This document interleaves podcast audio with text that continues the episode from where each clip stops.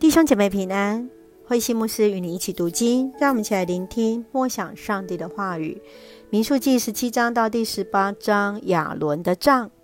民数记十七章是接续祭司权柄争夺后的延续，上帝确立了立位的支族亚伦的后代为祭司的传统。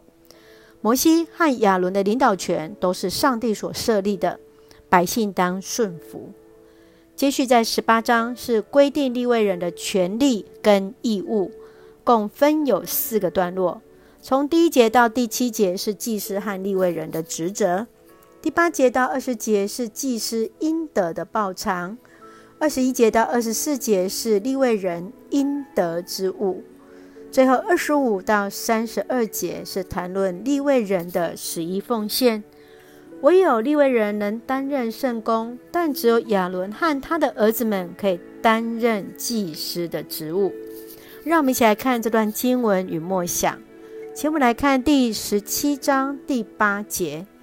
第二天，摩西到圣墓里去，看见那代表立位之主的亚伦的杖已经发芽，生了花苞，并且开花，结出熟的杏子。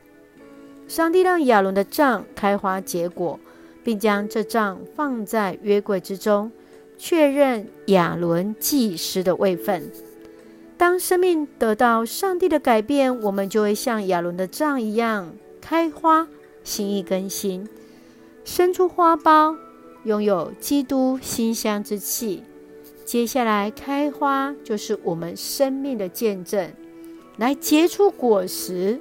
就是结出那圣灵的果实一样，让我们一起来检视自己的生命，是否看见自自己的本质、生命的本质已经为主所改变了。当上帝在你生命之中，那本质就要彻彻底底改变为上帝所喜悦的，正如同亚伦的杖也能够发芽一样呢？让我们一起来思考，也让上帝来成就我们的生命。接续，让我们来看第十八章二十六节：你们收到上主赐给你们那份以色列人所献的十分之一时，要把其中的十分之一当作特别礼物献给上主。利未人跟其他人一样，要献上所得十分之一给上帝。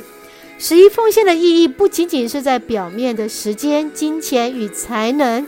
更是一个人愿意将生命的主权交给上帝。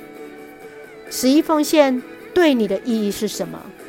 你能够为上帝献上自己，或是其中的十分之一吗？让我们一起来默想思考。请我们用十八章二十九节作为我们的金句：从你们的收成当中把最好的拿出来。是的，拿出那最好的来献给主。让我们一起用这段经文来作为我们的祷告。